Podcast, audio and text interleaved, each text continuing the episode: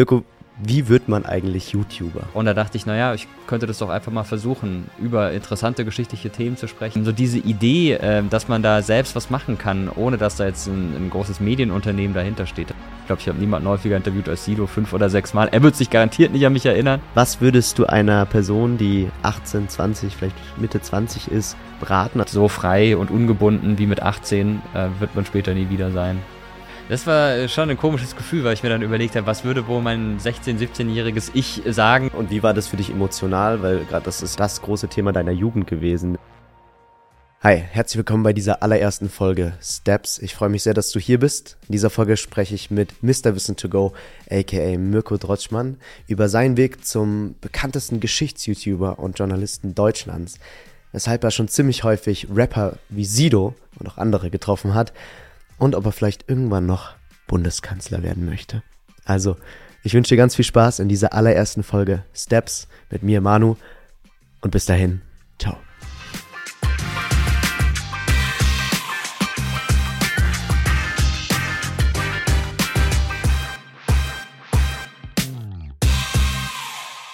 Heute sitze ich hier mit Mirko Drotschmann. Er ist auch bekannt als Mr. Wissen to Go hat auf YouTube über zwei Millionen Abonnenten, sogar zwei Kanäle, ist Journalist, ausgebildeter Journalist. Und ich freue mich sehr, dass du da bist, Mirko. Ja, danke, dass ich da sein darf. Mirko, wie wird man eigentlich YouTuber? Ja, ich bin da eher so zufällig reingerutscht tatsächlich. Die Plattform gibt es ja seit 2005, das Jahr, in dem ich Abi gemacht habe. Und für mich war das ehrlich gesagt lange Zeit gar nicht so interessant. Ja. Ich wusste, da kann man sich irgendwelche Videos angucken, habe ich auch selber gemacht. Aber dass man dort Inhalte erstellen kann und äh, selber veröffentlichen kann, sein eigener Chef sein kann, das war mir lange Zeit nicht bewusst, bis ich dann eines Tages mal durch Zufall rausgefunden habe, dass meine Frau einen YouTube-Kanal hat. Das hat sie mir verheimlicht, weil es ihr ein bisschen peinlich war. Aber sie hatte irgendwann vergessen, sich an meinem Rechner auszuloggen im Urlaub da hat sie irgendwas dann an meinem Rechner geguckt und dann habe ich das gesehen und fand es super spannend. Also inhaltlich war das vielleicht nicht ganz so meins mit Schminkvideos und Haartutorials und so, aber ähm, so diese Idee, ähm, dass man da selbst was machen kann, ohne dass da jetzt ein, ein großes Medienunternehmen dahinter steht, das fand ich cool und habe dann lange überlegt, was könnte ich machen äh, und einige Zeit später war dann die Idee geboren, Nachhilfevideos äh, anzubieten. 2012 war das, also ist schon eine ganze Weile jetzt her und ja, so bin ich zum YouTuber geworden das Ganze ist jetzt elf Jahre her, das erste Video Los geht's. Mhm. Habe ich mir gestern nochmal in Vorbereitung angeschaut. Und ich habe mich gefragt, was war denn ursprünglich dein ganz persönliches Ziel, als du dieses Video gemacht hast? Ja, gute Frage. Ich ähm, hatte tatsächlich, das klingt jetzt immer so, so kokett, aber ich hatte jetzt nicht so eine Riesenzahl im Sinn, so nach dem Motto, okay, ich will jetzt nach drei Jahren 100.000 Abonnenten haben, sondern mir ging es eher darum, mich auszuprobieren und mein Ziel war es, selbst was aufzubauen, bei dem ich bestimmen kann, welche Inhalte ich mache. Ich habe zu der Zeit in Redaktionen gearbeitet. Ich habe 2005 schon angefangen, journalistisch zu arbeiten. Das war mein Beruf und fand es auch ganz toll, fest in Redaktionen zu sein, in Redaktionsabläufe eingebunden zu sein. Aber ich fand es auch reizvoll, einfach mal auf eigene Faust was zu machen. Und das war mein Ziel, es mal auszuprobieren. Und vor allen Dingen, das war für mich das Wichtigste, die Leute zu begeistern für die Themen, über die ich da spreche. Ich habe mit Geschichte angefangen auf dem Kanal und Geschichte fand ich und für dich auch immer noch total interessant. Und da dachte ich, naja, ich könnte das doch einfach mal versuchen, ähm, über interessante geschichtliche Themen zu sprechen. Und wenn die Leute eh auf YouTube sind, um sich irgendwelche Unterhaltungsvideos anzugucken, sie dann auch noch zu kriegen, sich mit Geschichte zu beschäftigen. Mhm. Jetzt hast du inzwischen ein, Produktionsteam, du machst nicht nur auf YouTube was, du bist bei Terra X, du bist mit ZDF äh, unterwegs und machst ganz viele andere Sachen. Wusstest du damals schon, hey, das will ich, das will ich auch beruflich machen auf YouTube? Mhm. Ehrlich gesagt habe ich mich lange dagegen gewehrt, zu sagen, YouTube ist mein Beruf. Ich bin Journalist, ausgebildeter Journalist, habe auch ein Volontariat gemacht, ganz klassisch lange beim Radio gearbeitet, dann auch viel fürs Fernsehen gemacht, aber eher hinter der Kamera. Und das war für mich mein Beruf und YouTube war mein Hobby. Aber irgendwie hat sich das mit der Zeit immer mehr vermischt und vor allem ab dem Zeitpunkt, ab dem ich den Kanal auch refinanzieren konnte, dadurch, dass er dann ähm, Teil von Funk geworden ist, war es dann auch zwangsläufig mein Beruf oder hat zu meinem Beruf dazugehört. Vorher war das ein Verlustgeschäft, wenn du das rein zeitlich siehst, 30, 40 Stunden pro Woche und die geringen Werbeeinnahmen, die ich bekommen habe, also waren eigentlich immer rote Zahlen. War für mich egal, ich habe das so nebenher gemacht. Ähm, aber durch Funk kann ich den Kanal ähm, ja, gestalten, kann Leute beschäftigen, die mir bei der Technik helfen, bei der Grafik, bei Animation, sodass ich mich auf den Inhalt konzentrieren kann. Und es ist wirklich eine tolle Sache. Und so ist es dann auch tatsächlich zum Teil meines Berufs geworden. Und wusstest du, wusstest du in den ersten paar Jahren, okay, da, da könnte wirklich richtig was draus werden? Weil ich meine, du hast jetzt wirklich Millionen Aufrufe, jeder äh, in, in meinem Alter drunter und auch drüber kennt dich ja. Also hast du das irgendwann mal gespürt? Gab es da einen Moment?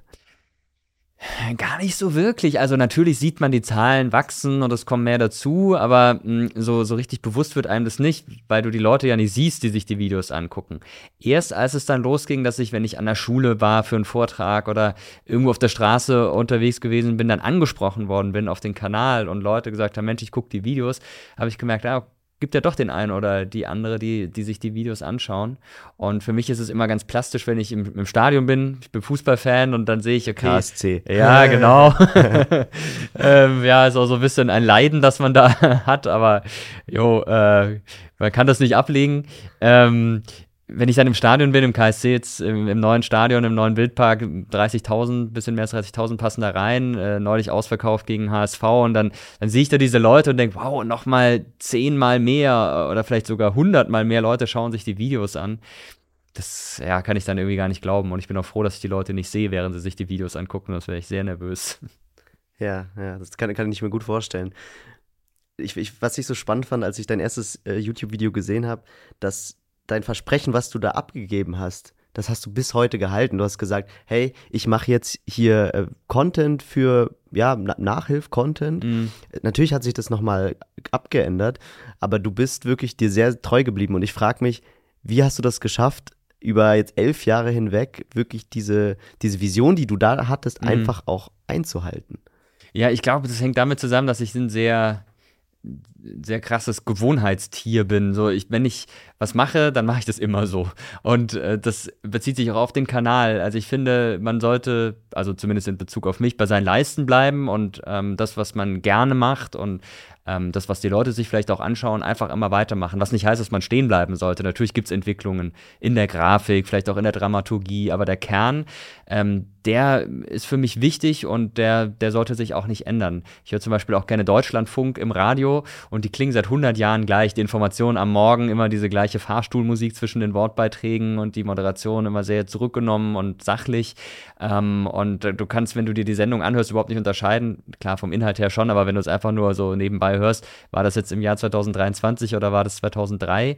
Ähm, und das, ähm, ja, das beeindruckt mich, dass sie das so hinbekommen, was Zeitloses anzubieten. Und genau das möchte ich auch. Und äh, vor allen Dingen möchte ich, dass die Videos für verschiedene Generationen interessant sind und nicht aus der Zeit fallen irgendwann, weil ich zu äh, modern bin und äh, dann Dinge mache, die vielleicht zwei Jahre später nicht mehr so angesagt sind. Mhm, ein paar Emojis, äh, ein paar Hashtags. Also sowas, ja, genau. Sowas machst du ja tendenziell eher weniger. Genau, ja. mir geht es einfach um den Inhalt. Klar, wie gesagt, ein paar Dinge, äh, die, die entwickeln sich und da sollte man auch mit der Zeit gehen, äh, aber der, der Kern sollte schon, schon der gleiche bleiben. Da bin ich, also ich bin wahrscheinlich echt so ein Oldschool-Typ. Ich höre gerne Oldschool-Hip-Hop. Ich mag Häuser, die 100 Jahre alt sind und äh, ich mache die Videos so, wie ich sie schon vor elf Jahren gemacht habe. Ja, ja, zu dem Hip-Hop-Thema kommen wir später ja, auch nochmal ganz kurz. ich finde ich finde es aber einfach faszinierend, also dass du es wirklich schaffst regelmäßig. Also ich wirklich jeden Donnerstag kommen deine äh, Videos ja, inzwischen oder inzwischen samstags, samstags. Also, aber ich verstehe es, weil es ist schwierig ist nachzuvollziehen, weil es variiert, wenn was aktuelles passiert, dann gehen die auch mal anders online, aber ähm, lange Zeit war es Mittwoch oder Donnerstag, jetzt ist es eher samstags. Mhm. Und du hast ja alleine angefangen, sozusagen als Einzelkämpfer mhm. das Ganze auch gemacht. Und da, da frage ich mich, okay, wie hält man auch diese Disziplin, gerade wenn man alleine ist, sich vielleicht auch die ganze Zeit hinterfragt, wie, wie schafft man diese Disziplin aufrechtzuerhalten, gerade als Einzelner? Mm, ja, das ähm, hängt vor allem damit zusammen, dass man immer wieder motiviert wird durch das Feedback der Leute. Also wenn du merkst, okay, das, was ich mache, das schauen die sich gerne an. Klar, du kriegst auch negative Kommentare, aber der überwiegende Teil ist positiv und ähm, die Leute nehmen was mit, schreiben dir vielleicht auch, oh, mit den Videos konnte ich gut auf eine Klausur lernen. Übrigens hast du mit Donnerstag doch recht, weil bei Mr. Vistogo Geschichte gehen die Videos donnerstags online, bei Mr. Vistogo dann samstags. Ähm, dann, dann finde ich das einfach toll und dann denke ich, wow, genau dafür mache ich das. Äh, und das hilft einem dann auch diszipliniert zu sein.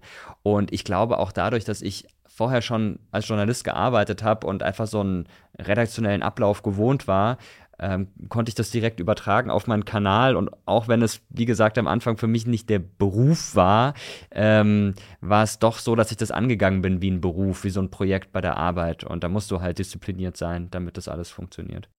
Ja. Du hast dann irgendwann Geschichte studiert, in äh, Karlsruhe mhm. auch. Und ich kenne es nur von meinem Studium, da sind ganz viele Leute äh, um dich herum, die natürlich auch ihren eigenen Weg gehen. Kam da nicht mal der Gedanke auf, hey, ich mache ganz, ich gehe einen ganz normalen Weg? Hm. Ähm, ja, durchaus. Wobei, als ich äh, studiert habe, da gab es meinen Kanal noch nicht. Das war davor. Ähm, und ähm, ich habe da eben auch schon als Journalist gearbeitet. Deshalb war für mich, als ich das Studium begonnen habe, schon klar, ich möchte weiter beim Radio, Fernsehen, online, wie auch immer, äh, journalistisch arbeiten. Äh, und so ein richtiger Plan B war eher so in weiter Ferne. Aber es gab schon den Gedanken, wenn es mit dem Journalismus nichts wird, würde ich gern Lehrer werden. Das ist so eine, eine Sache, die, die mir auch sicher Spaß gemacht hätte. Polizei fände ich auch immer noch spannend. Also was ich hochspannend fände, wäre so ein Ermittler zu sein in irgendwelchen Kriminalfällen, weil du machst, glaube ich, sehr ähnliche Dinge wie als Journalistin oder als Journalist. Du, du recherchierst, gehst tief in die Themen rein, sprichst mit Leuten. Also ich glaube, da gibt es schon sehr viele ähm, Überschneidungen. Und äh, Gastronomie ist auch mal was, was mich gereizt hat. Während des Abis habe ich äh, bei einem Italiener gearbeitet an der Bar und ähm, da war zwar ein Knochenjob, aber trotzdem auch eine, eine, reizvolle Geschichte. Also es gab schon immer mal so Ideen und Gedanken, ähm, aber der Journalismus ist schon das, was mich am meisten gereizt hat. Was war der, der initiale Moment, wo du gemerkt hast, okay, Journalismus ist wirklich die Richtung, die ich machen möchte? Äh, das war in der Schülerzeitung damals, als ähm, ich so die ersten Artikel geschrieben habe und dann habe ich, nachdem wir dann die Zeitung fertiggestellt haben und verkauft haben, die Leute in der Pause da sitzen sehen und sie haben geblättert und die Artikel gelesen, auch meine Artikel haben mich vielleicht auch darauf angesprochen und zu sehen, wow, man kann irgendwie Leute erreichen mit Dingen, die man selbst veröffentlicht, das war für mich echt so ein, ein toller Moment. Und dann auch zu merken, man kann auch was bewegen. Ich weiß noch, dass wir zum Beispiel mal aufgedeckt haben, dass äh, bei uns im Keller die Lehrer rauchen, obwohl es Rauchverbot war in der Schule. Und da haben wir da so einen Artikel gebracht mit ein paar Fotos, so ganz investigativ, Kippen, Stummel äh, auf dem Boden und so. Und äh, daraufhin hatte der Schulleiter keine andere Wahl und musste den Lehrern verbieten, im Keller zu rauchen, weil wir das halt öffentlich gemacht haben. Und ähm, das war schon auch cool zu sehen, mhm. dass du was mit Journalismus bewirken kannst. Jetzt rückwirkend kannst du natürlich sagen, äh, damals, äh, da war es vielleicht klar, das war dieser initiale Moment. Aber du hattest ja auch ganz andere Ideen und Leidenschaften, wie zum Beispiel den Hip-Hop. Mhm. Und das war ja auch mal eine Überlegung von dir zu sagen, hey, ich gehe vielleicht in die Schiene. Mhm. Irgendwann hast du erkannt, nee, das ist es nicht. Ähm, wie, wie kam es zu diesem Entscheidungsprozess? Woher wusstest du, okay, Rap lege ich jetzt zur Seite, ich werde Journalist? Ich glaube, es ist ähnlich wie beim Fußball. Ich wollte immer Fußballprofi werden und habe irgendwann gemerkt, na, so gut bin ich dann halt doch nicht. Und so war es auch beim Rap. Ähm, ich habe ziemlich schnell so äh, gecheckt, das ist vielleicht ganz okay, was ich mache, aber es reicht nie, um den großen Erfolg damit einzusammeln. Und vor allen Dingen war das ehrlich gesagt für mich auch nie eine Option, sowas beruflich zu machen, weil das Künstlerdasein ein sehr hartes und schwieriges ist. Das weiß ich auch von Freunden, die da in dem Bereich unterwegs sind. Und nur ganz, ganz wenige schaffen es wirklich konstant gut davon leben zu können. Und deshalb wäre das für mich immer eher so ein Nebenbei-Ding gewesen. Aber natürlich wäre es schön gewesen, noch ein bisschen mehr Auftritte haben zu können, vor mehr Leuten spielen zu können, äh, vielleicht noch die ein oder andere CD. Gut, heute macht man keine CDs mehr, mal Streaming-Songs äh, zu veröffentlichen. Aber da waren wir wirklich realistisch und haben gemerkt, okay, das reicht vielleicht, um unsere Freunde zu begeistern, wobei die wahrscheinlich nur aus Höflichkeit begeistert waren. Aber um da jetzt die, die großen Massen zu erreichen, da waren wir einfach nicht gut genug für. Du warst aber auch bei der RBA, der, der Battle League sozusagen, und hast dich da gegen andere Rapper durchgesetzt und auf deinem Weg dann auch den einen oder anderen Rapper getroffen. Mhm. Stimmt. Ja. Was für Erlebnisse äh, hast du da? Hast du ein, ein einschlägiges Erlebnis, äh, das du gerne erzählen möchtest? Ja, ich habe vor allem die Rapper dann getroffen, als ich fürs Radio gearbeitet habe und eine Sendung moderiert habe, die sich mit deutscher Musik auseinandergesetzt hat, Musik aus Deutschland. Ähm, und da habe ich eigentlich alle Rapper, die damals ähm, ja den Charts waren oder angesagt waren, ähm, irgendwann mal interviewen dürfen. Manche auch häufiger. Sido zum Beispiel. Ich glaube, ich habe niemanden häufiger interviewt als Sido, fünf oder sechs Mal. Er wird sich garantiert nicht an mich erinnern. Äh, ich äh, sehr, weil ähm, es so seine halbe Karriere begleitet hat. Das erste Interview war 2004, damals noch für die Schülerzeitung oder für so ein regionales Stadtmagazin, für das ich geschrieben habe. Ähm, da war er noch mit Agro Berlin unterwegs und da habe ich ihn auch ohne Maske gesehen, weil er einfach keinen Bock hatte, bei dem Interview eine Maske zu tragen. Wir durften nicht fotografieren, wurde ganz streng überwacht. Aber es war für mich schon so ein einschneidender Moment, weil ich dachte, wow, ich bin einer der wenigen, die jetzt Sido mal ohne Maske gesehen haben. Und äh, war dann spannend, so ein bisschen seinen Werdegang auch zu begleiten und ihn zu sehen, auch in verschiedenen Verfassungen, in denen er da war, in verschiedenen Stimmungen. Und ähm, einmal habe ich ihn interviewt vor einem Konzert, da hat er dann Poker gespielt äh, mit Beat Hyde und ein paar anderen Rappern zusammen und ähm, hat dann damals war er noch in der, der Jury von Popstars, da wirklich gelästert über diese Juryarbeit und wie schrecklich das doch wäre und dass es alles nicht echt wäre. Und äh, das war schon eine krasse Sache, weil er halt noch Teil dieser Sendung war. Dann haben wir das veröffentlicht und es gab einen riesen Aufschrei. Er ist dann letztendlich aus der Jury rausgegangen, freiwillig, aber ähm, hat, hat dann auch selbst gesagt, ja, mir ist da der Kragen geplatzt. Und das war auch ein cooler Moment einfach, weil diese ganze Geschichte losgegangen ist bei dem Interview, das wir geführt haben. Ähm, und, und was mich da beeindruckt hat, war einfach, wie, wie gerade raus er war und ehrlich gesagt hat, nee, es ist einfach nicht echt und äh, ich habe da nicht mehr länger Bock drauf. Also, dass mhm. er auch selber eingesehen hat, nö, das ist nicht so meins. Ähm, das ist sehr, sehr hängen geblieben bei mir. Gibt es heute nochmal diesen Moment, wo du ein Video machst, was danach einen ziemlichen Nachhall hat? Gibt es immer mal wieder, ja, äh, Nachhall vor allem im Sinne von äh, Kommentaren oder dass ich merke, das Video ist über einen längeren Zeitraum relevant, wird geguckt. Ich habe mal ein Video gemacht zur Frage, was wäre, wenn Hitler den Krieg gewonnen hätte. Ist, Heute ich, 10 Millionen äh, Aufrufe. Ja, was unfassbar ist. Das heißt ja, jeder achte Deutsche hat das im Schnitt gesehen, das kann ich mir gar nicht vorstellen. Ähm, und, und das wird immer noch geguckt und ich werde immer wieder darauf angesprochen. Und für mich war das auch so die Initialzündung, diese kontrafaktische Geschichte häufiger zu machen. Habe das auch kürzlich jetzt wieder gemacht ähm, weil ich das sehr reizvoll und spannend finde. In der Geschichtswissenschaft ist es umstritten, gibt einige, die es ganz toll finden, andere eher weniger. Ähm, aber ich finde, das ist eine tolle Art und Weise, ähm, tief in die Geschichte einzutauchen. Denn wenn du dir überlegen musst, wie hätte es denn sein können oder wie hätte es verlaufen können, musst du auch erstmal wissen, wie ist es denn in der Realität verlaufen. Und darüber kannst du auch viele Leute begeistern für geschichtliche Inhalte. Und, und da zu merken, es hat einen Nachhall und die Leute gucken das auch über längeren Zeitraum an, finde ich sehr spannend. Mhm, mh jetzt äh, nochmal zurück zum Rap. Ja, sehr gut. Jetzt hast du ja als, als Parker äh, mhm. eine Single jetzt letztens auch veröffentlicht ja. auf YouTube. Wie kam es zu diesem Entscheidungsprozess? Wie war dieser Entscheidungsprozess? Mhm. Und wie waren die Reaktionen darauf? Ja, wir haben die, die Rubrik Mr. Wissen to go exklusiv äh, bei mir auf dem Kanal. Das ist so eine Rubrik, die ein bisschen ähm, tiefer geht. Doku, drehmäßig und, und reportagiger. Da gibt es auch ein Redaktionsteam. Also ich schreibe alle Skripte selbst, nur da gibt es ein Team für, weil ich das zeitlich einfach sonst nicht mehr schaffen würde. Und wir haben uns so überlegt im Team, ähm, was könnten wir als nächstes machen. Und es ging auf Weihnachten zu und da haben wir uns überlegt, es wäre wär schön, so rund um Weihnachten ein bisschen was Besonderes zu machen. Und ich hätte schon, schon häufiger mal Lust, was zu, zu Songwritern im Rap zu machen und den Leuten so hinter, hinter der Musik. Und da war dann die Idee geboren, komm, wir wir probieren mal aus, einen Rap-Hit zu landen mhm. und zeigen dabei auf, wie so ein Rap-Song entsteht. Uh, und ja, das haben wir dann gemacht uh, und mhm. dann auch noch ein Musikvideo dazu gedreht, das auch Spaß gemacht hat. Die Resonanz war okay, ja, es gab Leute, die gesagt haben, cool, gab aber auch Leute, die gesagt haben, cringe, lass es lieber sein.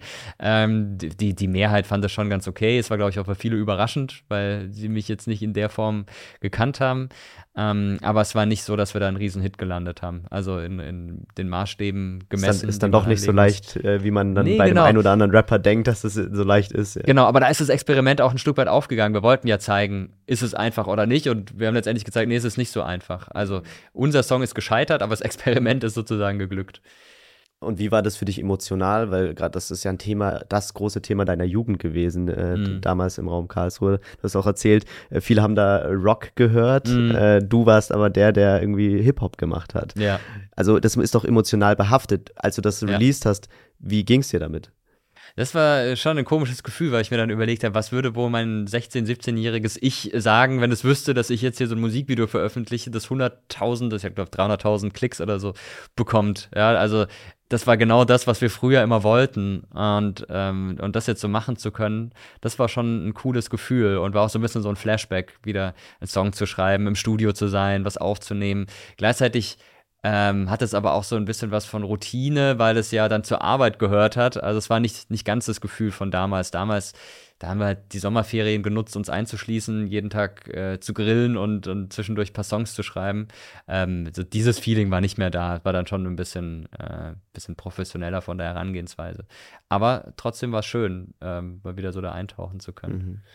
Mhm. Du setzt dich ja, ja schon auch Kritik aus, äh, mit, also mit einem sehr persönlichen Stück von dir. Mhm.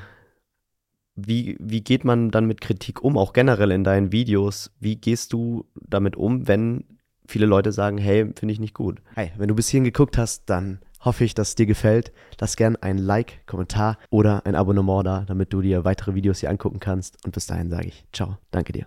Wie gehst du damit um, wenn viele Leute sagen, hey, finde ich nicht gut. Mm, das ist okay, ja, wir haben ja Meinungsfreiheit und es wäre schlimm, wenn alle sagen würden, es ist toll, was du machst. Dann würde ich mir auch Gedanken machen. Ähm, und dass jetzt Leute den Song kritisieren, ist auch überhaupt kein Problem. Ähm, geschrieben habe ich den schon vor weit mehr als zehn Jahren und ähm, auch aus einem bestimmten Gefühl damals heraus. Und ich fand es dann nur lustig, wenn Leute geschrieben haben, ja, man merkt, dass es jetzt hier so konstruiert ist und dass du das gar nicht gefühlt hast. Aber es war damals so. Ich bin halt wahrscheinlich eher so ein bisschen distanzierter und versuche mich dann hinter irgendwelchen Floskeln zu verstecken. Mhm. Ähm, was sonst die Videos angeht, ähm, ist es für mich alles okay. Auch Beleidigungen, yo, gehört halt irgendwie im Netz leider auch dazu. Was mich nur stört, ist, wenn mir dann Dinge unterstellt werden, die einfach nicht stimmen. Also, dass ich jetzt irgendwie eine Agenda hätte, Leute manipulieren würde, dass ich von irgendjemandem finanziert wäre, der möchte, dass ich seine politische Meinung verbreite oder so. Das ist einfach falsch und es ärgert mich, wenn mhm. mir das unterstellt wird. Ähm,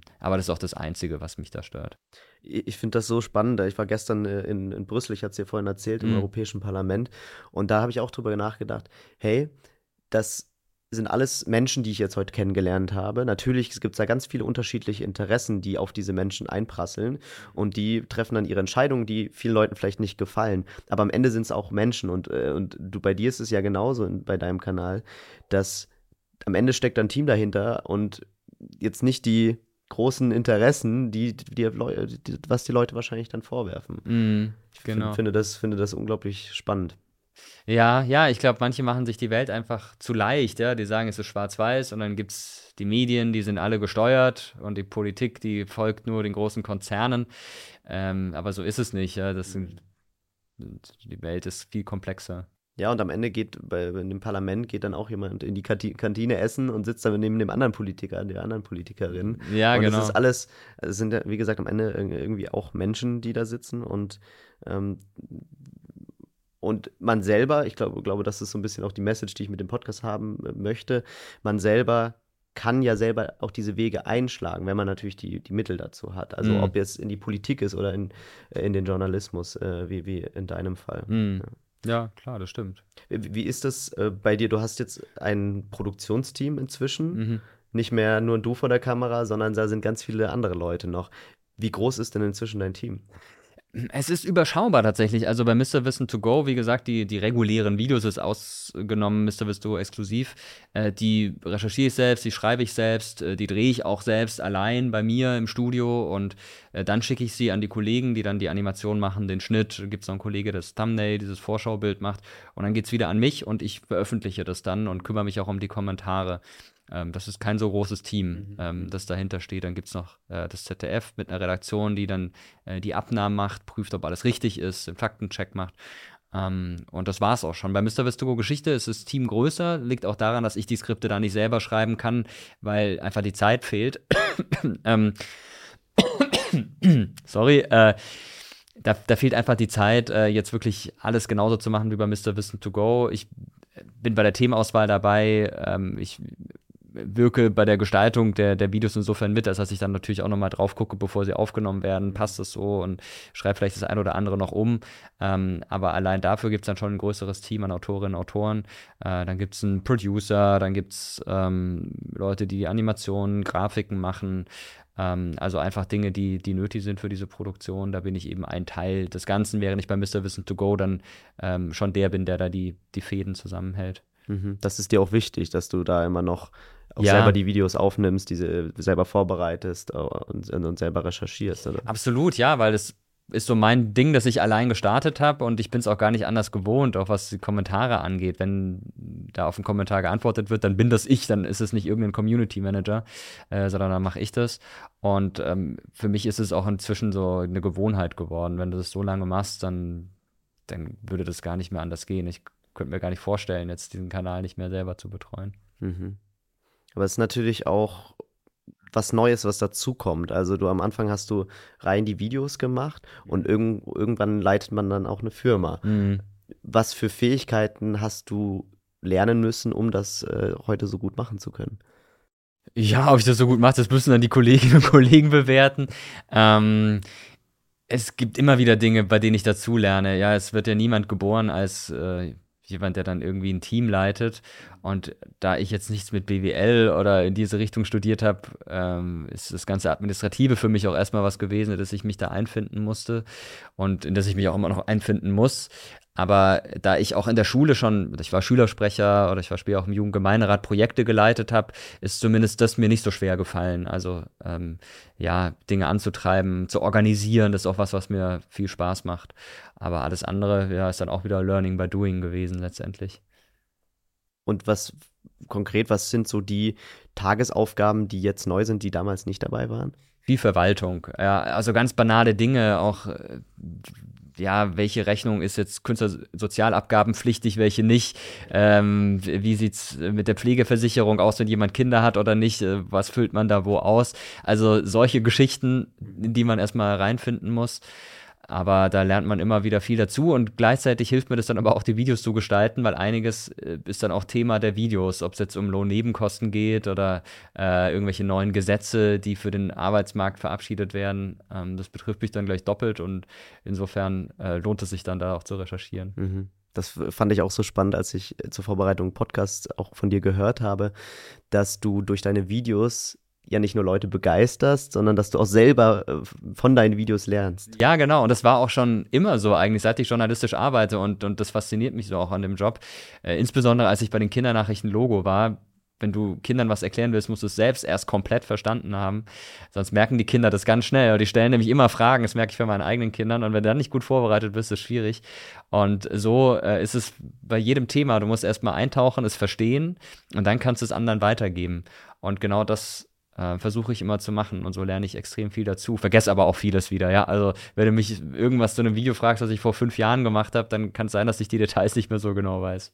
Ja, aber ganz schön smarter Move eigentlich, einen YouTube-Kanal zu starten, wo du ja, so Wissensvideos genau. hochlässt und dann wirst du selber irgendwann sehr schlau und sehr gebildet. Ja, ich wünsche, es wäre so. Ja, wie gesagt, das Kurzzeitgedächtnis äh, äh, spielt einem da schon öfter mal einen Streich, weil da Dinge wieder rausgehen. Aber klar, man, man baut dann so ein gewisses Allgemeinwissen auf. Das ist schon ganz praktisch.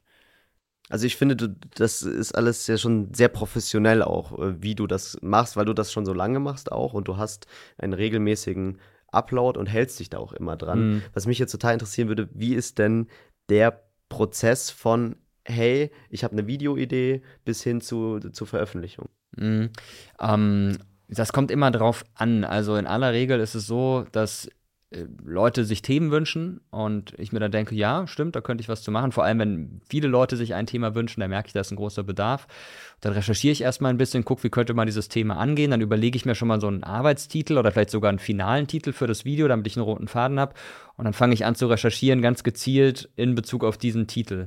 Ähm, und wenn ich dann alles zusammengetragen habe, fange ich an zu schreiben. Und dann schreibe ich das Skript. Ähm, das ist das, was am längsten dauert und geht es dann später nochmal durch, versucht es auch zu kürzen, dass es eine bestimmte Länge hat. Dann nehme ich es auf, das geht ziemlich schnell, dank Teleprompter, den ich immer mal wieder einsetze. Am liebsten mache ich es ohne, aber äh, wenn es schnell gehen muss, dann benutze ich den Teleprompter. Ja, und dann wird es ähm, geschnitten. Also alles in allem dauert es vielleicht so fünf bis sieben Tage, bis dann so ein Video fertig ist. Es kann aber auch mal sehr schnell gehen. Wenn jetzt irgendwo aktuell was passiert, äh, versuchter Putsch in Russland zum Beispiel, dann ähm, versuche ich Dinge zusammenzutragen, die ich finde, die auch gesichert sind, Informationen, äh, denen man vertrauen kann. Und dann drehe ich ein Video mit ein paar Stichpunkten, jetzt ohne ein, ein Riesenskript. Äh, und dann kann es auch sein, dass nach vier, fünf Stunden ein Video fertig ist unterschätzen, glaube ich, deine Zuschauer total. Also ich, ich habe letztens ein Video von dir gesehen, da saßt du im Hotelzimmer. Ja, stimmt. Und ha hast direkt äh, Live-Berichterstattung sozusagen gemacht. Ja. Wie, wie, gehst du dann davor? Also du hör, hörst irgendwo eine Nachricht von einer Nachrichtenagentur und dann direkt schaltest du um, sagst, ich ich lasse jetzt alles liegen und äh, mache jetzt ein Video oder wie Wenn das, das geht, ja. Also ähm, da ich halt auch noch andere Dinge zu tun habe, ist es jetzt nicht immer möglich, jetzt äh, Stift fallen zu lassen und zu sagen, okay, ich drehe jetzt ein Video, gerade wenn wir irgendwie für einen Dreh unterwegs sind. Das, deshalb war ich da auch in dem Hotel zum Beispiel, weil, weil wir an dem Tag gedreht haben. Ähm, dann versuche ich das dann halt direkt nach Feierabend zu machen und schon währenddessen nebenbei in Pausen ein bisschen zu recherchieren. Ähm, und dann aber versuche ich schon möglichst ähm, zeitnah mich dann um das Video zu kümmern. Auf die Themen stoße ich meistens zuerst über Twitter da werden die Dinge groß, bevor sie dann in den Medien landen, zumindest noch. Äh, die Plattform verändert sich gerade sehr zum Negativen. Heißt ja auch gar nicht mehr Twitter, muss man jetzt eigentlich X sagen. Ähm, ja, und dann recherchiere ich, trage Dinge zusammen, telefoniere vielleicht kurz noch mit Leuten, die sich damit auskennen, Expertinnen, Experten sind oder vielleicht als Korrespondenten irgendwo vor Ort und dann versuche ich so schnell wie möglich zu drehen. Und wenn ich halt gerade unterwegs bin, dann ist es im Hotel. Aber die Leute verzeihen einem auch, dass die Qualität dann vielleicht jetzt nicht überragend ist, weil sie sich einfach für den Inhalt interessieren. Und deshalb geht für mich da auch dann der Inhalt vor äußerer Form. Ja, wenn ich dann erstmal warten müsste, bis ich irgendwie perfekt ausgeleuchtet bin und eine coole Kamera habe und so, dann würde es Tage dauern. Das würde dann nicht hinhauen. Manchmal passt es aber auch, dass ich eh zu Hause bin und auch Zeit habe und mich dann schnell um ein Video kümmern kann. Also mal so, mal so da kann es natürlich auch aufgrund dieser Schnelligkeit mal passieren, dass ein Fehler mhm. auftritt. Ja. Ist das schon mal passiert in einem dieser Videos und wie gehst du dann damit um? Ja, leider schon öfter passiert. Äh, Gott sei Dank in der Regel eher so kleinere Dinge, dass man vielleicht mal irgendwie einen Namen falsch ausspricht oder einen falschen Vornamen gibt oder eine Karte irgendwie falsch einsetzt, eine Flagge, wie auch immer, solche, solche Klassiker tatsächlich auch. Ähm, und wenn das passiert, dann stelle ich das im einem angepinnten Kommentar klar. Also das heißt, man schreibt selber einen Kommentar und pinnt den an, der wird dann immer unter dem Video als erster Kommentar angezeigt, sodass es möglichst alle mitbekommen, die da in die Kommentare schauen. Und wenn es was ganz Gravierendes ist, dann muss das Video natürlich runtergenommen werden, aber das passiert zum Glück nicht so oft. Mhm. Und grundsätzlich, glaube ich, schätzen viele Leute bei dir, dass du einmal sehr transparent bist und wirklich fundiert journalistisch arbeitest. Und äh, ich hatte letztens mit einem Kumpel geredet und hatte erzählt, dass wir eben dieses Interview haben. Und der meinte dann so, ja, von Funk ist es der, den ich eigentlich am coolsten finde. Und das liegt vor allem, glaube ich, daran, dass man, dass du immer sehr neutral an die Themen auch rangehst. Mhm. Aber du äh, sagst auch, du hast das neue Format Mirkus Meinung. Mhm. Was steckt da dahinter? Wieso, wieso machst du das? Genau, ich versuche immer so neutral und objektiv wie möglich an die Themen ranzugehen. Niemand ist ganz neutral. Jeder hat eine gewisse Prägung und, und schaut mit einem Blick auf die Themen, aber ich versuche mich da komplett zurückzunehmen und die, die Themen dann so so rüberzubringen, dass man sich selber eine Meinung bilden kann. Diese Rubrik Mirkos Meinung, die gibt es tatsächlich schon eine ganze Weile. Ich glaube, ich habe die vor sieben oder acht Jahren gestartet, mache das aber sehr selten. Vielleicht kommt es jetzt deshalb so vor, als wäre es was Neues, weil das einfach nicht so oft auftaucht. Wenn es nach mir ginge, würde ich das gar nicht machen, weil ich mir immer denke, was interessiert meine Meinung. Aber offenbar interessiert es doch einige, weil ich immer wieder danach gefragt werde. Und wenn es Themen gibt, bei denen ich besonders häufig nach der Meinung gefragt werde oder bei denen es sich einfach anbietet oder aber die mich so umtreiben, dass ich denke, da müsste ich mal was zu machen, dann, dann mache ich halt so ein Meinungsvideo, aber wirklich sehr, sehr selten und dosiert. Gerade jetzt in Zeiten äh, von, von Inflation, von vielen Fake News, die es auf äh, Twitter gibt, die es aber auch genauso auf äh, TikTok vermehrt gibt, bist du irgendwie, habe ich das Gefühl, so diese, für viele Leute diese Säule von Information, der man vertraut. Mhm. Was treibt dich an dahinter? Genau das, dass Leute das denken, weil ich mir dann überlege, okay, wenn Leute sich diese Videos angucken und davon ausgehen, das stimmt, was ich da sage und sie vertrauen mir, dann muss ich mir dieses Vertrauen auch verdienen, indem ich so akribisch und genau wie möglich arbeite, versuche keine Fehler zu machen, sauber mit Quellen umgehe und erst dann Dinge veröffentliche, wenn ich sie auch geprüft habe. Also ist dieses Vertrauen, das ich da auch spüre, absolut und die Verantwortung, die damit einhergeht, äh, für mich die größte Motivation, ähm, es so richtig wie möglich zu machen. Was wie gesagt nicht heißt, dass keine Fehler passieren und das ärgert mich dann auch echt am meisten, denn ich verstehe das total, wenn du ein Video anguckst und da ist ein Fehler drin und du erkennst diesen Fehler, dann wirst du misstrauisch und denkst, vielleicht hat er ja noch andere Fehler gemacht. Jetzt kürzlich habe ich ein Video gemacht äh, zur Frage, was wäre, wenn Hitler nicht an die Macht gekommen wäre. Und äh, da geht es um Ernst Thälmann von der KPD und ich habe Erich Thälmann gesagt. Irgendwie mit Blick auf Erich Honecker wahrscheinlich, keine Ahnung. Aber äh, das hat mich so geärgert, weil es einfach so ein dummer Fehler ist. Natürlich weiß ich, dass der nicht Erich Thälmann heißt, aber es lässt mich einfach erstmal blöd dastehen, weil Ernst Thälmann schon ein bekannter Mensch war. Und wenn ich jetzt hier seinen Vornamen falsch, falsch ähm, durchgebe, dann, dann lässt es einen gleich weniger kompetent wirken. Und deshalb ärgere ich mich am meisten selber über die Fehler, die ich mache. Also ist Vertrauen und akribische Arbeit so das, das Wichtigste an deiner Arbeit? Ja, mhm. ja, auch die Glaubwürdigkeit. Ich weiß auch sehr genau, wie schnell man eine Glaubwürdigkeit wieder verlieren kann. Es ist unglaublich schwierig, sich Glaubwürdigkeit aufzubauen und verlieren kannst du sie sofort. Äh, und dann ist es auch wieder extrem schwierig, sie wieder zu bekommen. Und äh, deshalb äh, versuche ich da ja, so akribisch wie möglich zu arbeiten und bin total dankbar, auch eine sehr gewissenhafte Redaktion beim ZDF zu haben, die mir überhaupt nicht vorgeben, welche Themen ich anspreche oder mir inhaltlich reinreden, sondern die nur drauf gucken, stimmt das, was da gesagt wird, gibt es Fehler ähm, oder äh, passt das alles so. Was mhm. nicht heißt, dass da nicht auch mal was durchgeht, aber das passiert sehr selten. Also die gucken da sehr genau drauf. Mhm. Die beachten also die journalistischen Grundsätze wie Fact-Checking und sowas. Auf jeden Fall und fragen mich im Zweifel auch, äh, sagen, guck mal, du hast ja dieses und jenes gesagt, was ist denn deine Quelle? Ja. Wie, wie, kannst du das denn belegen? Und das spornt mich natürlich auch an, alles immer mit Quellen belegen zu können. Mhm.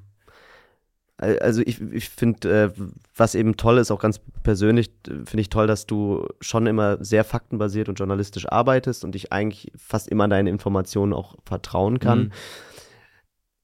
Und jetzt gerade in Zeiten von eben so Rechtspopulismus, was immer wieder in, in europäischen Ländern äh, vorkommt, arbeitest du da ja auch dagegen. Also du gibst eben gegen Fake News, äh, neue, äh, gute Informationen, valide Informationen und finde das persönlich sehr beeindruckend und auch sehr wichtig. Das ist eine sehr wichtige Aufgabe. Mhm. Ist dir diese Verantwortung, die du da hast, vielleicht auch manchmal zu viel? Ja, also manchmal bin ich dann schon geschockt, wenn ich dann sehe, okay, ich mache hier so ein aktuelles Video und da hat es nach einem Tag eine Million Klicks. Äh, da bin ich dann echt so ein bisschen erschlagen, weil ich mir da denke, wow, eine Million Menschen gucken sich das an und ähm, vertrauen mir in dem, was ich da sage. Aber andererseits ist es für mich auch eine tolle Auszeichnung und es freut mich sehr und wie gesagt, motiviert mich das auch. Es ist nicht so, dass die Verantwortung so schwer drückt, dass ich sage, ich möchte mich dem nicht stellen. Also dann ähm, dürfte man, glaube ich, auch keinen kein Journalismus machen, wenn man damit nicht leben kann. Aber klar, äh, je heikler das Thema ist, desto verantwortungsvoller ähm, ist der Job auch, den man da macht. Wie, wie, gehst du persönlich mit dieser Verantwortung um? Machst du, schreibst du, machst du Journaling oder wie, wie gehst du damit um, dass du so eine äh, große Verantwortung hast? Ja, indem ich wirklich die Dinge sehr genau prüfe, mich rückversichere ähm, und äh, auch im Zweifelsfall nochmal mit der Redaktion spreche und einfach, ja, versuche meinen mein Job so zu machen, wie ich es mir selber bei anderen wünschen würde. Äh, und ich versuche auch mich kritisch zu hinterfragen. Wenn bei einem Video viel Kritik kommt, äh, dann nehme ich mir das schon zu Herzen und gucke, okay, warum kommt die Kritik, worauf bezieht die sich, was könnte ich daraus lernen, was kann ich beim nächsten Mal anders machen. Niemand ist perfekt, ich erst recht nicht und ich bin, bin da total dankbar für, wenn Leute konstruktiv Dinge anmerken, die ich anders machen kann. Mhm. Findest du konstruktive äh, Kritik auch manchmal blöd? Also denkst du dir auch manchmal, oh Mann, äh, das nervt mich jetzt total, was der da gerade schreibt, weil du weißt, dass es richtig ist? Ja, na klar, ich glaube, es geht jedem so, dass du lieber Lob hörst als Kritik. Aber ich muss sagen, wenn es wirklich konstruktiv ist und wenn ich merke, okay, der hat da einen Punkt oder die hat da einen Punkt, dann freue ich mich im Nachhinein schon drüber. Währenddessen ärgere ich mich vielleicht, aber nachher freue ich mich drüber, weil ich das dann nutzen kann, um Dinge zu verbessern.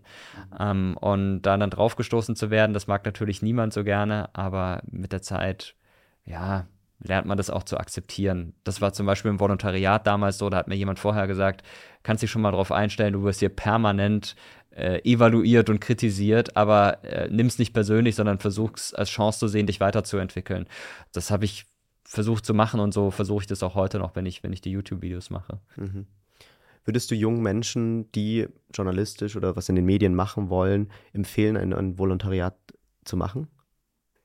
Also abraten würde ich zumindest nicht, aber ich würde jetzt auch keine eindeutige Empfehlung aussprechen. Viel wichtiger ist für mich, dass man praktisch arbeitet und da Erfahrung sammelt, äh, rausgeht, mit Leuten spricht und einfach das journalistische Handwerk äh, dadurch äh, erlernt, dass man es macht. Es ist schon wichtig, die Theorie auch ähm, parat zu haben und, und zu wissen, wie es läuft. Aber ich selbst habe ähm, acht Jahre schon journalistisch professionell gearbeitet, bevor ich das Volontariat gemacht habe. Und für mich war das dann noch eine Ergänzung und Dinge, die ich vorher eher so, ähm, äh, ja, im, im, im, Selbststudium, wenn man so will, gelernt habe, dann nochmal zu verfestigen. Aber es muss jetzt nicht zwangsläufig sein. Ja, wir wenn, wenn Leute sich bei uns bewerben, dann gucke ich auch zuerst drauf, was haben die denn schon praktisch gemacht und nicht, was haben die für einen Abschluss oder was haben die da für Qualifikation. Ähm, für mich ist, ist es A und O, was, was hat jemand gemacht und wie gut ist er in dem, was er da macht. Es ist für mich auch überhaupt nicht wichtig, dass jemand, der journalistisch arbeitet, Abi hat oder studiert hat.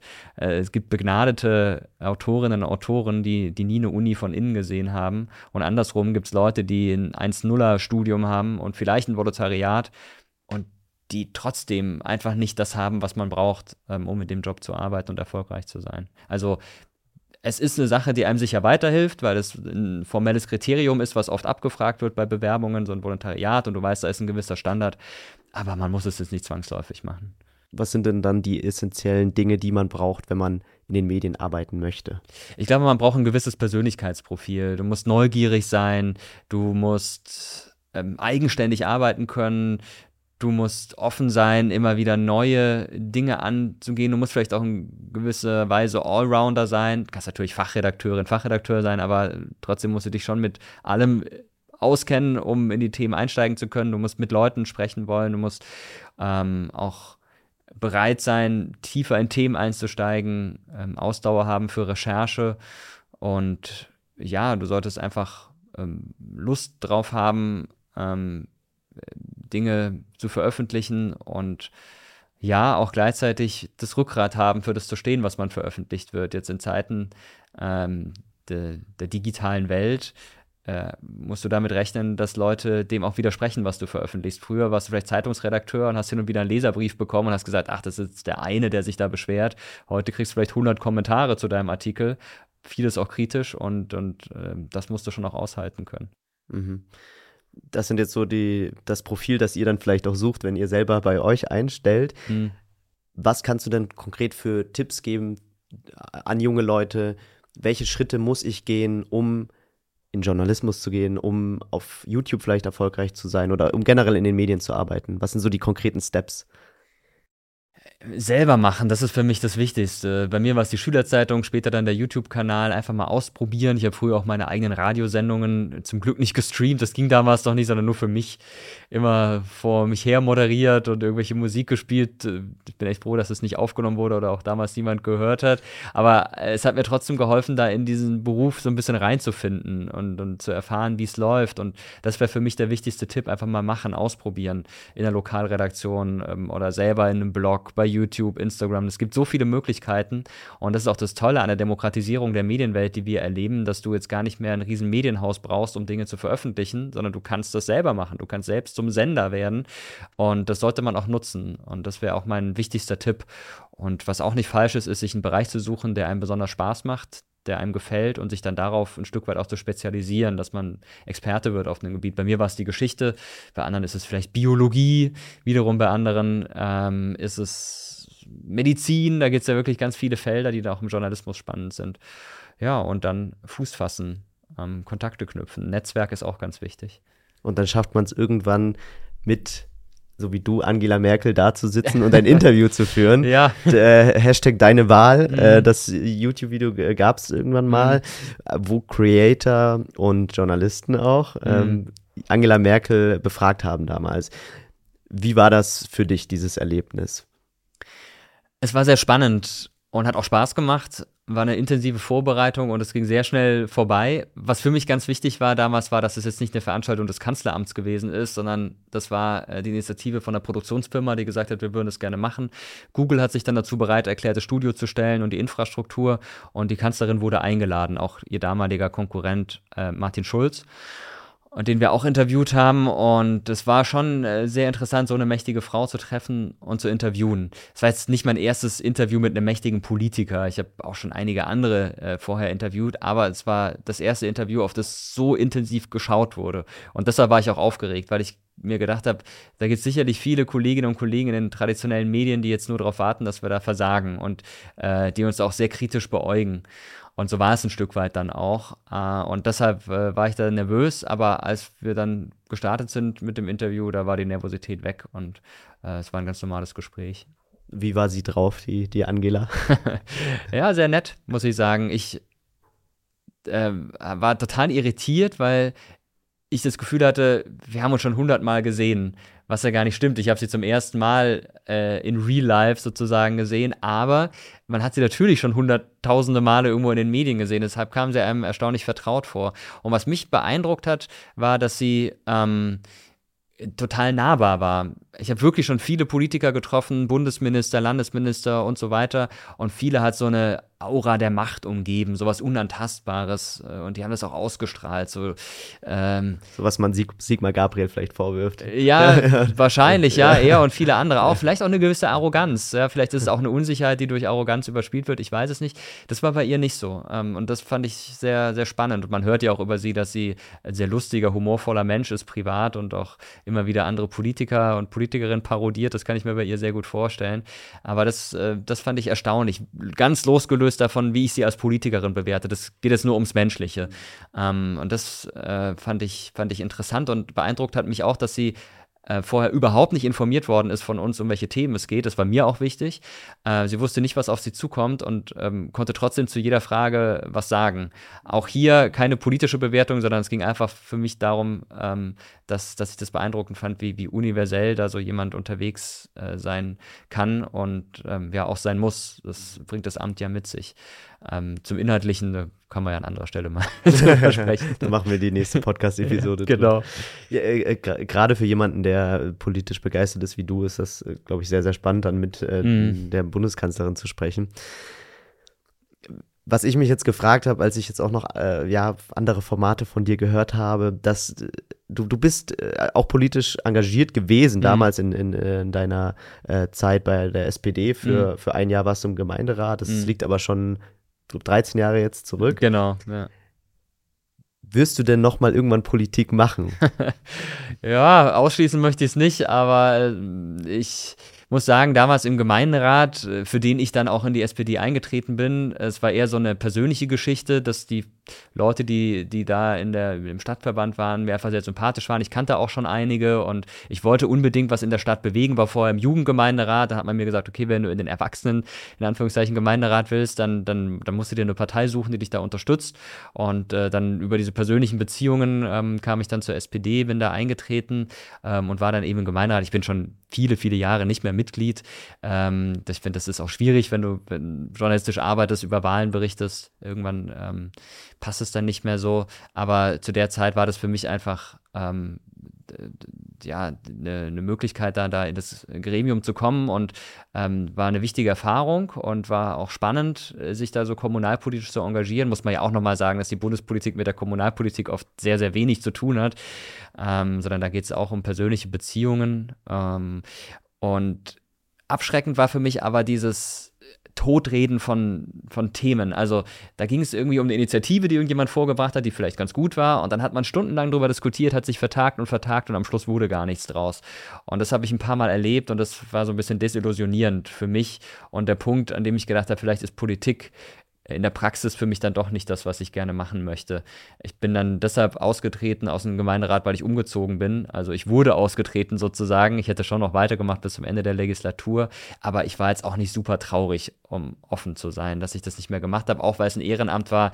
Du hast jeden zweiten, dritten Abend irgendwie einen Termin gehabt, äh, viele Sitzungen bis nachts zum Teil. Großen Respekt vor allen, die das machen, die, die sich da äh, ihre Freizeit um die Ohren schlagen und sich für uns engagieren, finde ich ganz toll. Und ähm, da habe ich schon gemerkt, wie, wie viel Zeit das in Anspruch nimmt. Das ging damals während im Studium einigermaßen, heute wäre es ein bisschen schwieriger.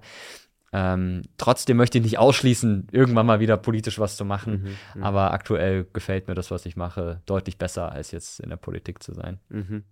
Was können wir denn erwarten in den nächsten fünf bis zehn Jahren äh, bei Mr. Wissen to Go? Bei Mirko wird es weiterhin diese Videos geben? Bist du vielleicht Politiker? Was ist dein, was ist dein Plan jetzt für die Zukunft? Alles muss auf festen Beinen stehen. Und für mich ist wichtig, dass der Kanal läuft und dass Leute sich die Videos angucken, dass ich da Leuten was, was näher bringen kann. Ähm, und nicht so wichtig ist für mich jetzt durch die Decke zu gehen, irgendwie die nächsten großen äh, Ziele zu haben, äh, sondern so weitermachen zu können wie bisher. Das ist für mich das Wichtigste. Und wenn sich dann neue Aspekte ergeben, ist super. Es gibt immer Ideen, ähm, auch mit der Firma neue Formate zu entwickeln, was wir permanent machen. Das ist was, was mir viel Spaß macht. Aber für mich ist immer wichtig, äh, erstmal äh, die eigene Haustüre sauber zu halten, äh, bevor man irgendwie ein neues Haus baut. Mhm. Und ja, deshalb ähm, gibt es jetzt gar nicht das, das Riesenziel. Es gibt schon ein paar Dinge, die ich mir vorgenommen habe, aber ich möchte da nicht so drüber sprechen, weil nachher klappt es nicht und dann äh, bin ich traurig, dass ich das schon vorher erzählt habe. Okay, vielleicht mal ein neues Album von Parker. Ja, warum vielleicht nicht? Spätestens, wenn ich Rentner bin. Ja. Abschließend äh, die allerletzte Frage von der Zukunft in die Vergangenheit.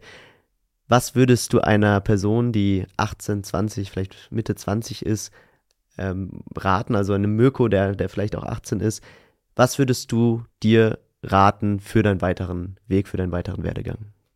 Mmh ähm, sei nicht zu fokussiert. Es ist natürlich schon wichtig zu wissen, was man mal machen möchte, aber gerade wenn man mit der Schule abgeschlossen hat, ist genau die Zeit, in der man auch mal Dinge ausprobieren kann, ins Ausland gehen kann, ähm, mal irgendwo reinschnuppern kann, gucken kann, funktioniert es oder nicht, über ein Praktikum zum Beispiel. Man kann auch, wenn man studieren möchte, einfach mal sich für ein Semester einschreiben, ohne dass man jetzt das Studium wirklich dann mit diesem Studiengang zu Ende bringen will. Mut zum Scheitern finde ich ganz, ganz wichtig. Und dann, ja, mit Anfang, Mitte 20, dann kann man sich mal langsam drum kümmern, äh, so in die richtigen Bahnen zu kommen. Aber davor einfach ausprobieren, Erfahrungen sammeln ähm, und, und die Gelegenheit nutzen, die man später nie wieder haben wird. So frei und ungebunden wie mit 18 äh, wird man später nie wieder sein. Super, vielen lieben Dank, Mirko. Danke, Danke für dir. diese letzten Worte. Schön, dass du dabei warst in dieser Folge. Und nächsten Samstag kommt die nächste Folge mit dem nächsten Gast, der nächsten Gästin. Und bis dahin sage ich ciao und vielen Dank, Mirko. Ja, danke für die Einladung.